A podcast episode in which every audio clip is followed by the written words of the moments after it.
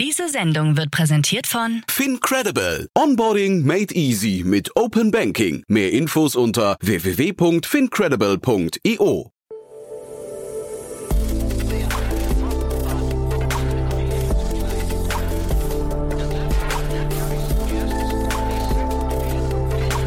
Startup Insider Daily. Investments und Exits. Hallo und herzlich willkommen zu Startup Insider Daily am heutigen Vormittag und damit zu unserer Rubrik Investments und Exits, in der wir Expertinnen und Experten der Venture Capital Szene einladen und mit ihnen über aktuelle Finanzierungsrunden und Exits sprechen und sie analysieren. Heute sprechen wir mit Philipp Werner, Principal bei Project A Ventures. Das ist ein VC in Europa mit Büros in Berlin, München und London mit einem verwalteten Vermögen von 600 Millionen US-Dollar und zum Portfolio gehören Unternehmen wie KataWiki, World Remit, Homeday, Spriker, Sender, KRY, Trade Republic und Voy. Mit Philipp Werner sprechen wir auch über Project A Ventures, denn der schließt nun seine vierte Fondsgeneration. Das Gesamtvolumen beläuft sich auf 375 Millionen US-Dollar und ist damit der bisher größte Fonds von Project A. Mit dem neuen Capital soll in Tech-Startups aus Europa von der Pre-Seed-Phase bis hin zur Series A Finanzierungsrunde investiert werden. Sie feiern damit ihr zehnjähriges Bestehen und kommen damit auf ein verwaltetes Kapital von insgesamt eine Milliarde US-Dollar. Und dann geht es noch um ShopCircle. Das Londoner Technologieunternehmen, das E-Commerce Software betreibt, hat eine Finanzierungsrunde in Höhe von 65 Millionen US-Dollar abgeschlossen, angeführt von NFX und QED mit weiteren Beteiligungen von 645 Ventures, First Minute Capital und Triple Point Capital. Das Unternehmen beabsichtigt, die Mittel für die Erweiterung seines Portfolios von E-Commerce-Anwendungen und die Verdopplung der Mitarbeiterzahl zu verwenden. So viel aber nur als kleiner Vorgeschmack. Ich übergebe jetzt an Fabian Tausch und Philipp Werner von Project A. Nach den Verbraucherhinweisen geht's los. Viel Spaß. Werbung.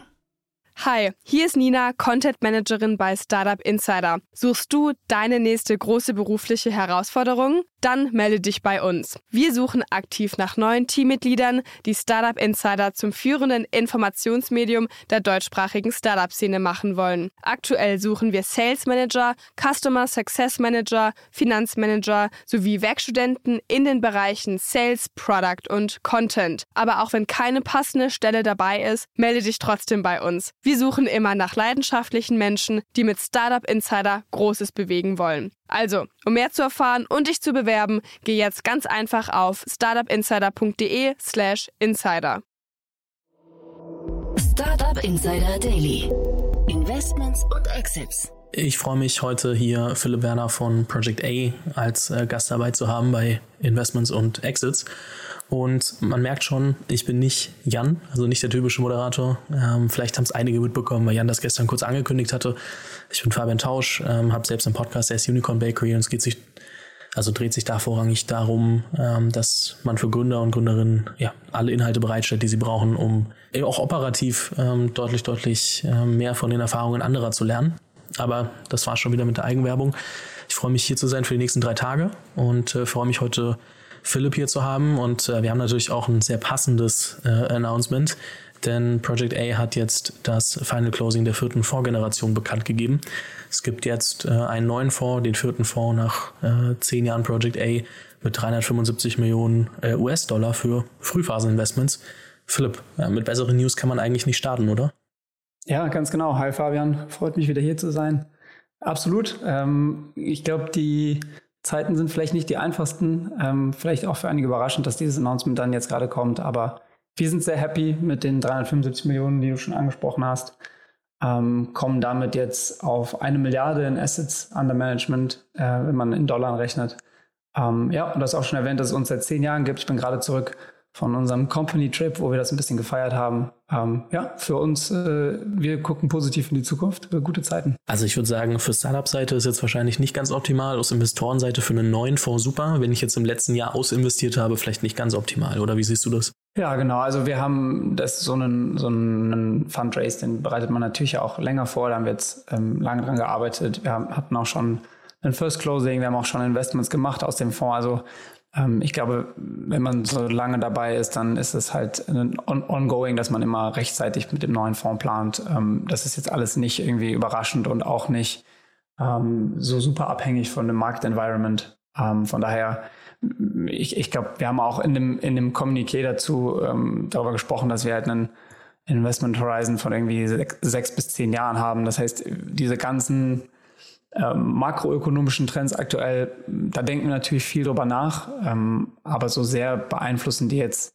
äh, unseren Fundraise und auch was wir mit dem Fonds vorhaben, ehrlich gesagt nicht. Gerade weil ihr ja auch Pre-Seed bis Series A investiert und gerade Pre-Seed und Seed sind ja jetzt meistens nicht irgendwie viel, also sie waren zuletzt dann schon ein bisschen Kalkül und wie sehr kann ich äh, das, das Verhandlungsgeschick äh, oder wie sehr kann ich verhandeln als Gründer, aber oft ist es ja schon ähm, relativ klar, wie viel investiert wird oder werden soll und anhand dessen ergibt sich die Bewertung. Ne? Also es ist jetzt ja nicht so, als ob du in einer Later Stage dann ultra viel Spielraum hast. Ah, also ich würde ich schon ein bisschen anders sehen. Die Finanzierungsrunden haben sich schon verändert jetzt in den letzten Monaten. Also auch im Seed-Bereich sehen wir, ähm, dass Gründer irgendwie zurückkommen und die den Race nochmal ein bisschen nach unten angepasst haben.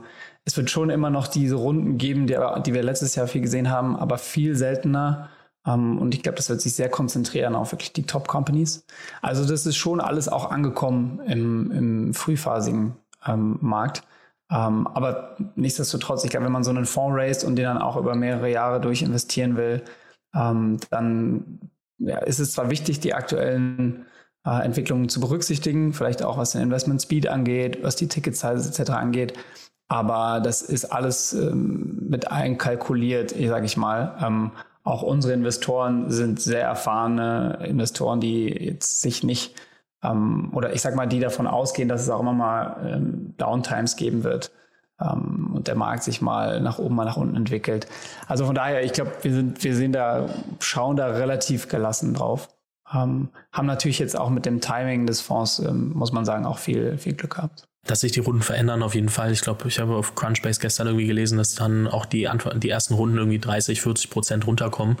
Ich meine mehr so, dass man ja oft ähm, anhand dessen, äh, was man investiert, dann daraus errechnet, was die, was die Bewertung ist. Und ähm, weniger, dass man irgendwie sagt, ich gebe 5% für Summe X ab, einfach nur, weil ich es kann. Also das werden wir halt nicht mehr sehen. Das war so mehr das, worauf ich hinaus wollte. Ein Punkt, der mich interessiert, ich äh, kenne kenn Flo Heinemann ähm, auch relativ gut, würde ich sagen. Und der hat immer mal wieder angesprochen und äh, jetzt nicht nur in privaten Gesprächen, sondern auch, auch äh, öffentlich, dass ja immer auch so ein gewisser Generationenwechsel vorbereitet wird äh, bei, bei Project A, weil jetzt nicht für immer die ursprünglichen äh, General Partner, den die, die Fonds leiten können. Was bedeutet denn der Fonds für, also der neue Fonds jetzt für den Prozess innerhalb der Firma? Ja, also ich glaube, das ist ein ähm, Thema, über das äh, viele VCs wahrscheinlich nachdenken. Ähm, bei uns konkret äh, heißt es, dass wir zwei neue Partner bekommen haben, ähm, die schon Teil der Firma waren. Das ist einerseits Sam Cash, ähm, der zum Partner befördert wurde, hat unser London Office aufgemacht vor knapp drei Jahren, glaube ich, ähm, einige Investments dort getätigt. Und Christoph Rösler auf der Private Equity Seite ähm, auch zum Partner geworden also sozusagen beide homegrown. Ähm, wir haben auch ein relativ seniores Investment-Team, wenn man sich anschaut, ähm, einige Principles dort. Also ich glaube, dieser ähm, Prozess äh, ist, ist im Gange. Ähm, ansonsten fürs Tagesgeschäft ist natürlich schon immer noch so, dass, dass da eine Partnerschaft dahinter steht, die auch ähm, gemeinsam sich die Deals anschaut in einem Investment Committee, wie das bei den meisten Fonds der Fall ist. Also ich glaube, ähm, jetzt keine, keine drastischen Änderungen für diesen Fonds. Ähm, aber natürlich ein Thema, über das wir äh, intern viel nachdenken. Private Equity hast du gerade schon angesprochen. Das nehmen wahrscheinlich jetzt nicht alle wahr, die sich mit Project A beschäftigen, weil ihr sehr, sehr präsent mit dem VC seid in der Startup-Welt und man das andere einfach auch bewusst wahrscheinlich gar nicht so krass kommuniziert. Welche Rolle spielt Private Equity für euch? Ja, ich glaube, vielleicht ist es ganz gut, nochmal sowieso einen Schritt zurück zu machen und nochmal kurz ein bisschen zu skizzieren, wofür wir antreten, auch mit diesem neuen Fonds. Also grundsätzlich ähm, sind wir ein Frühphaseninvestor. Ähm, der Großteil dieser Assets, die wir da geraced haben, wird auch äh, in Frühphasen gehen. Also wir machen Pre-Seed, Seed und Series A, ähm, investieren initial 1 bis 10 Millionen. Ich glaube, der Average Tick ist irgendwo zwischen 4 und 5 äh, Millionen Euro. Wir machen B2B und B2C ähm, ungefähr gleich verteilt im Portfolio. Bisschen mehr B2B dabei gewesen in den letzten Jahren. Ähm, wir schauen vor allem auf Fintech, ähm, Commerce, und Enterprise Software, Data Infrastructure, Supply Chain, Climate Tech, das sind so die äh, Hauptthemen, die wir machen. Man kennt uns wahrscheinlich aus ein paar äh, B2C-Investments wie Trade Republic, wo wir sehr früh investiert haben, Krü, Voy, Unity haben in, in den letzten Monaten nochmal geraced. Und auf der B2B-Seite sicherlich Sender, Spryker, Dixer vielleicht, World Remit aus UK. Ähm, das, ist, das ist wirklich unser, unser Kern, unser Fokus. Und die PE-Seite, die du ansprichst, da werden so circa, ähm, um in den Dollar zu bleiben, die kommuniziert wurden, 80 Millionen äh, reingehen. Da sind wir im Grunde reingekommen über unseren Operational Support. Also diejenigen, die Project A nicht kennen, vielleicht auch nochmal. Ähm, wir haben untypisch für die meisten anderen VCs ähm, 130 Leute bei uns äh, Fulltime auf unserer Payroll, die Operator sind, ähm, also Portfoliounternehmen hands-on unterstützen in den verschiedenen Bereichen, Bereichen, die für sie wichtig sind. Also großes Talent Acquisition Team, großes Software Engineering Team, Data, Marketing, Sales Teams, ähm, also hands-on. Ähm, und dadurch sind wir auch, ähm, haben wir uns auch in die Private Equity in Richtung entwickelt, wo wir für die Lead-Investoren dort äh, deshalb interessant sind, als Minority-Investor mit reinzugehen, weil wir eben diese äh, operative äh, Power mitbringen. Also aus, aus PE-Investorensicht ist es immer interessanter, jemanden mit in den Cap-Table zu nehmen, der dieses Verständnis und diese Power hat, als jetzt irgendwie mit Agenturen zu arbeiten, wo das Ganze dann vielleicht ein bisschen intransparenter ist, vielleicht auch andere ähm, Interesse haben. Ne? Wir haben äh, aligned Incentives, wenn wir damit reingehen. Das heißt, wir haben, ähm, ich glaube, elf Investments in dem Space gemacht. Ähm, relativ bekannt ist wahrscheinlich die Lampenwelt. Äh, Lucom-Gruppe ist die größte ähm, europäische äh, E-Commerce-Player für, für Lampen. Wir sind ähm, in Humeday ähm, investiert. Das war eines der letzten Investments. Amann Gierbach ähm, HelloPrint. Also das sind alles Unternehmen, die man vielleicht jetzt nicht so sehr direkt kennt, wenn man sich äh, viel mit der Startup-Szene auseinandersetzt, aber eben äh, sehr erfolgreiche Unternehmen, die von Private Equities äh, gekauft wurden, wo wir dann eben äh, mit reingehen und die operative Power zuschießen. Das ist so ein bisschen der, der Kontext und das funktioniert für uns sehr gut. Ich glaube, wir haben da einen, ähm, eine, einen USP, wenn man das so nennen will, ähm, weil es gibt eben ähm, wenige Spieler, die diese Power mitbringen können in, in so einer hohen Mannstärke und operativ supporten und gleichzeitig auch ein, ein Investment-Team haben, was sehr tief in den verschiedenen Themen drin steckt. Ist der Einblick aus der Skalierungsphase und das, das Know-how aus der Phase so relevant, dass man sagen kann, auch bei einem Private Equity Case, das sind ja dann doch meistens schon deutlich erwachsenere Firmen, hat das noch einen essentiellen Uplift? Also weil du sagst, es ist auch für die wirklichen Private Equity Investoren, die das, das hauptsächlich machen, spannend, dann einen operativen Partner mit reinzunehmen? Ja, 100 Prozent. Also es kommt natürlich auch auf die Cases drauf an. Wir werden dann angesprochen, wenn Digitalisierung der große Hebel für so eine Company ist. Wenn es jetzt andere Themen sind, wenn es ein Turnaround-Case ist oder Internationalisierung oder was auch immer der, der Haupthebel ist, dann sind wir vielleicht nicht so relevant. Aber in den genannten Fällen ähm, sind das Unternehmen, die sehr erfolgreich sind, äh, wo man aber einen großen Hebel ausmacht, darin äh, die Prozesse zu digitalisieren, vielleicht auch Kundenakquise zu digitalisieren etc. Und das sind eben Dinge, die wir sehr, sehr gut können, ähm, zwar aus dem Startup-Bereich, aber auch aus dem Scale-Up-Bereich. Und das hat sich als sehr hilfreich erwiesen äh, für diese Unternehmen, weshalb wir jetzt eben auch mit dem neuen Fonds nochmal einen stärkeren Fokus äh, auf diese PE-Practice legen. Ich bin gespannt, ob es dann irgendwann mal einen reinen PE-Fonds noch irgendwann gibt und irgendwie sich das noch äh, irgendwann quasi, ich sage jetzt mal, abspaltet. Also es läuft jetzt ja gerade unter einem Deckmantel. Ähm, irgendwann könnte das äh, sich ja auch nochmal anders darstellen. Bin ich mal sehr gespannt. Hätte man jetzt aber auch nicht mit gerechnet, wenn man sich das vor fünf Jahren angeguckt hätte, wenn ich ehrlich bin. Also abgesehen davon, dass ich vor fünf Jahren überhaupt erst in die Startup-Szene gekommen bin. Aber ich würde da jetzt mal für viele andere auch sprechen. Ja, auch wenn, nehme ich mir jetzt mal raus. Den finde ich super faszinierend. Hatte ich ehrlicherweise, bis ich die News gelesen habe, nicht auf dem Schirm und das, obwohl ich mich aus Startup-Perspektive sehr viel auch mit Project A auseinandergesetzt habe. Also deswegen für viele wahrscheinlich nochmal ein echt interessanter Einblick. Du, äh, ihr macht ja auch viel E-Commerce und ähm, also ihr habt immer wieder äh, E-Commerce-Player, ihr ähm, seid da auch über das operative Themen ähm, stark involviert. Hast ja gerade schon ein paar Beispiele genannt, auch allgemein zum B2C-Thema. Und ähm, deswegen natürlich auch so eine äh, Investment, was wir jetzt mitgebracht haben, äh, Shop Circle, was sich darum kümmert, dass ähm, ja, die, die sammeln oder, oder aggregieren äh, Tools ähm, für Shopify Stores, vorrangig erstmal. Äh, allgemein werden es, glaube ich, äh, E-Commerce äh, Stores und E-Commerce Software, äh, um den Store-Betreibern dabei zu helfen, ähm, ja, effizienter zu werden und ähm, besser skalieren zu können äh, bei, bei angenehmeren äh, Kosten.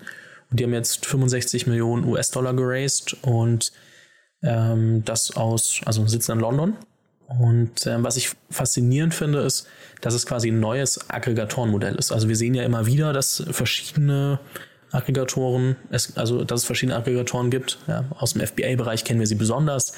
Ähm, dann gab es irgendwie welche für YouTube-Kanäle, ähm, für alles Mögliche und jetzt auch für Software-Tools für den E-Commerce. Ähm, glaubst du, wir sehen allgemein eine Entwicklung, dass einfach alles weiter aggregiert wird? Ah, das ist schwer zu sagen, aber es ist auf jeden Fall ein Trend der letzten Jahre gewesen. Also du spielst ein bisschen darauf an, auf die Aggregatoren im Amazon und auch im Shopify-Bereich.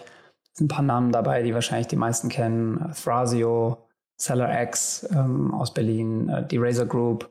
Das sind alles äh, Companies, die, glaube ich, Unicorns sind und deutlich darüber hinaus teilweise. Und im Shopify-Bereich ähm, gibt es Open Store, da, da, steht der Keith Rabois dahinter. Das ist einer der Partner vom Founders Fund. Auch die haben, ähm, ich glaube, 75 Millionen ungefähr geraced von, von sehr namhaften Fonds wie General Catalyst, Kostler und eben dem Founders Fund.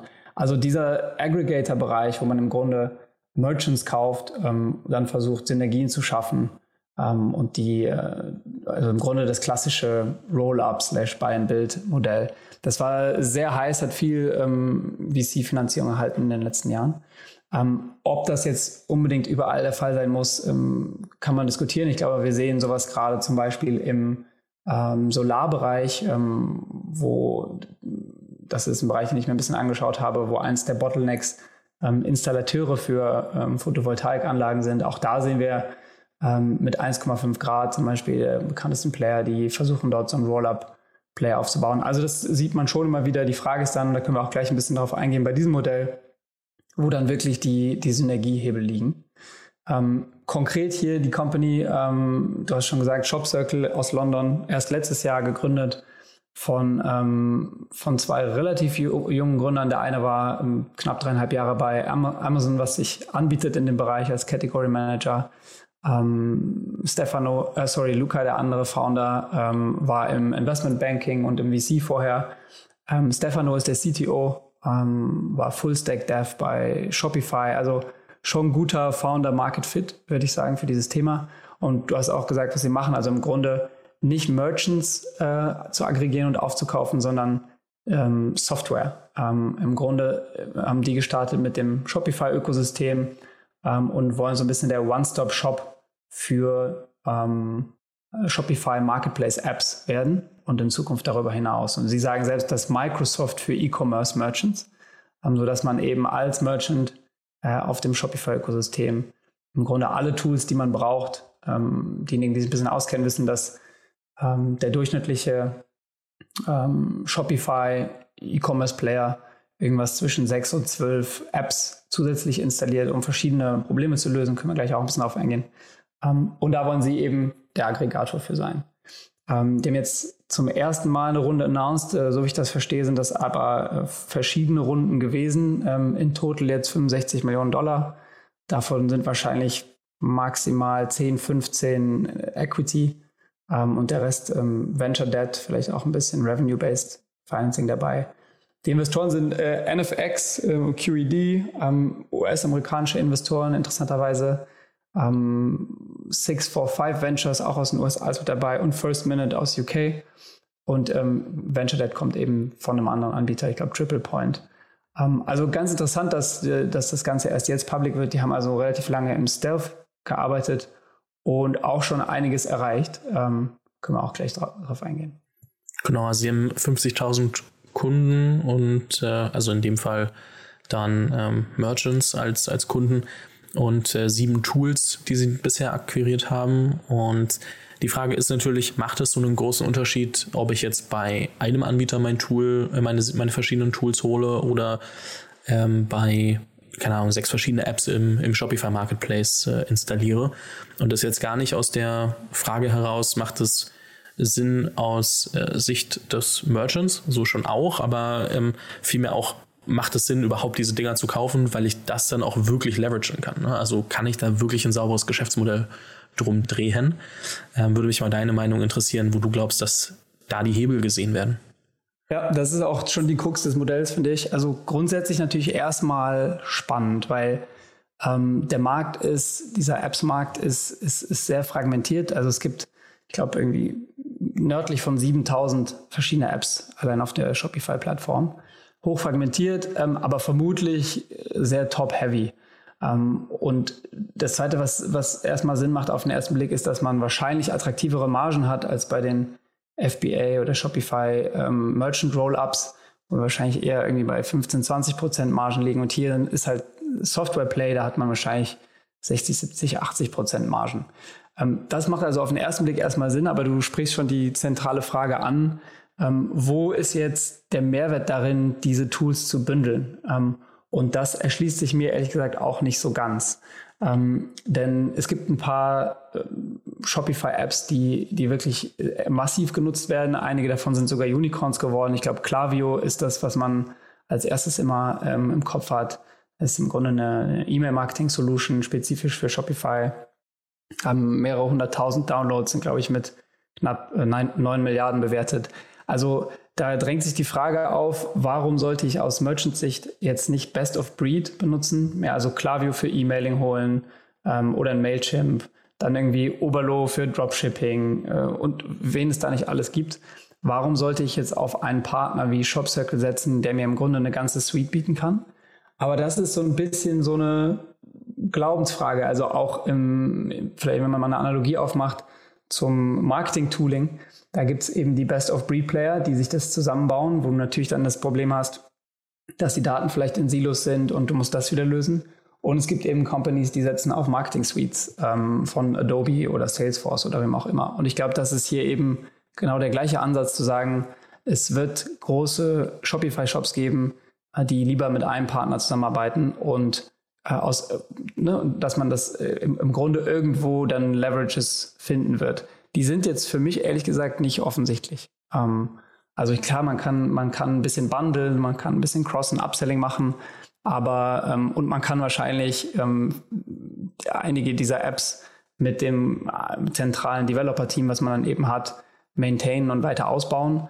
Aber aus Kundensicht sind die mir jetzt ehrlich gesagt nicht, nicht ganz klar. Finde ich spannend. Die Analogie, die du nennst, ich wäre auch auf äh, Marketing Suite beziehungsweise eher auf allgemeinen Software as a Service gegangen, wo du es oft hast, auch im Recruiting HR-Bereich. Ne, gibt's, hast du genau dasselbe Spiel. Das ist schon äh, ein Thema für sich, dass da auch so ein bisschen nach Präferenz dann entschieden wird. Und klar, die kaufen sich ja auch Kunden dazu. Ich meine, wenn sie ein Tool nehmen, äh, also aufkaufen, was dann ähm, schon eine gewisse Kundengruppe hat, dann kommst du auch mal schnell auf 50.000 Kunden, wenn du, wenn du gut wählst. Das ist ähnlich wie bei den bei den FBA-Aggregatoren, die, wenn man sich jetzt mal so umhört, ohne jetzt Namen zu nennen, aber dann schon auch sagen, hey, wir haben mit ähm, höheren äh, größerem Wachstum gerechnet. Auf der einen Seite war E-Com natürlich, also der Markt für E-Commerce so ein bisschen runtergekommen ist und nicht mehr so stark äh, wächst und gleichzeitig aber auch, weil manchmal die Synergieeffekte doch nicht so stark sind, wie man sich vorgestellt hat. Und ähm, man dann halt auch merkt, oh, das äh, könnte nochmal interessant werden, weil ja viel der Finanzierung auch auf äh, wachsender und, und steigender Performance aufbaut. Und ähm, gerade wenn man, also nicht die, die Equity-Finanzierung, sondern die, die Fremdkapitalfinanzierung. Ähm, deswegen finde ich das ganz spannend. Ähm, vielleicht kannst du uns nochmal so zurücknehmen in eine Zeit als, als letztes Thema als ihr auch die ganzen, den ganzen Hype um die FBA und, und Amazon-Aggregatoren hattet, weil ihr habt nicht investiert im Vergleich zu vielen anderen. Und äh, du hast schon ein paar Namen genannt. Es gibt ja auch in Deutschland prominente Beispiele. Und äh, ihr seid da nicht vertreten. Was hat euch am Ende davon abgehalten? Ähm, warum seid ihr da skeptisch gewesen und vielleicht auch immer noch skeptisch? Ja, gerne. Ich glaube, vielleicht bevor wir da reingehen, man erstmal muss man sagen, das ist natürlich schon ein interessanter Markt. Ne? Also ähm, der B2B E-Commerce Softwaremarkt ist ziemlich groß, je nachdem, wo man hinschaut, irgendwas zwischen, zwischen 7 und 30 Milliarden. Ähm, und der Shopify App Store macht einen großen Anteil davon aus. Ich glaube, der wächst mit 50 Prozent year over year, also wirklich massiv. Ähm, mal gucken, wie sich das jetzt alles weiterentwickelt, aber man, das sind halt die Zahlen aus den letzten Jahren. Es gibt, glaube ich, über eine Million Shopify Merchants. Ähm, und wir haben schon gesagt, über 7000 ähm, Apps. Also das, und wenn man sich ein Klaviyo anschaut, da gibt's schon, da ist schon Potenzial. Ne? Also das macht schon erstmal auf den ersten Blick viel Sinn. Warum sind wir bei den ganzen ähm, Aggregatoren außen vor geblieben? Wir haben für uns entschieden, dass es eben sehr PE-Logik-lastig ist. Also im Grunde, wie gesagt, ist das ein, ein Roll-up-Case, wo du versuchst, Synergien zu schaffen, dadurch, dass du eben viele Player ähm, kaufst und vereinst. Ähm, und wir sehen das nicht so sehr als einen VC-Case. Ähm, also auch hier in dem konkreten Fall äh, Shop Circle, das kann man sicher anders sehen. Also wir sehen das nicht unbedingt als VC-Case. Ähm, Im konkreten Fall hier bei Shop Circle könnte man jetzt argumentieren, es ist eher tech-enabled, als dass es jetzt wirklich eine Tech-Solution an sich ist. Ne? Also ähm, die äh, können sicher im Sourcing technisch getrieben vorgehen und sich überlegen, wie ne, analytisch, welche Apps wollen wir jetzt kaufen. Die können sich ja auch in der Weiterentwicklung der Apps Synergien heben, aber eben alles eher aus dieser klassischen Roll-up, Buy-and-Build-Logik. Ähm, und dadurch, dass wir im Private Equity eben auch unterwegs sind, haben wir gesagt, dass äh, so ein Thema, wenn wir das machen würden, dann eher äh, aus der Private Equity-Logik, ähm, als dass wir da jetzt einen, einen VC-Case dran sehen würden. Ja, finde ich ganz spannend. Ich bin mal, äh, also am Ende bleibt eh zu beobachten, was sich daraus äh, entwickelt und wer richtig liegt, das sehen wir erst in ein paar Jahren. Das äh, ist ja immer so. Äh, Venture ist eine sehr lange Sicht und äh, da muss man auch ein bisschen Zeit und Geduld mitbringen und auch Nerven, wie wir gerade aktuell alle erleben. Ähm, Philipp, ich würde das als Abschluss äh, so stehen lassen und äh, mich auf jeden Fall bei dir bedanken für einmal die ganzen Einblicke rund um den neuen Fonds und was gerade bei euch so passiert aber auch gleichzeitig nochmal den, die Einschätzung zu Aggregatoren und auch speziell zu, zu Shop Circle. Und ähm, wünsche euch weiterhin eine gute Zeit. Und äh, du bist ja auch, ich sag mal, bald schon wieder hier zu Gast, äh, da dann wieder mit Jan. Ähm, und äh, vielen, vielen Dank dir. Immer gerne. Mach's gut. Ciao, ciao. Werbung Hi, ich bin Paul, Product Manager bei Startup Insider und hier, um dir kurz unser Podcast-Verzeichnis vorzustellen. Mit einer wachsenden Liste von bereits über 10.000 Episoden ist unser Podcast-Verzeichnis die größte Sammlung deutschsprachiger Podcasts rund um die Themen Unternehmertum, Technologie, Digital Marketing und mehr. Nutze jetzt die verschiedenen Filter, um Podcasts zum Beispiel nach ihrem Themenschwerpunkt, Gästen oder Erscheinungsdatum zu sortieren, damit du genau das findest, was dich interessiert. Also, wenn das was für dich ist, dann besuche jetzt ganz einfach unsere Plattform auf startupinsider.de/slash insider. Startup Insider Daily, Investments und Exits. Der tägliche Dialog mit Experten aus der VC-Szene. Das waren Fabian Tausch und Philipp Werner, Principal bei Project A im Investments und Exits Gespräch über Project A und Shop Circle. Für euch noch kurz der Hinweis auf unsere Mittagsausgabe.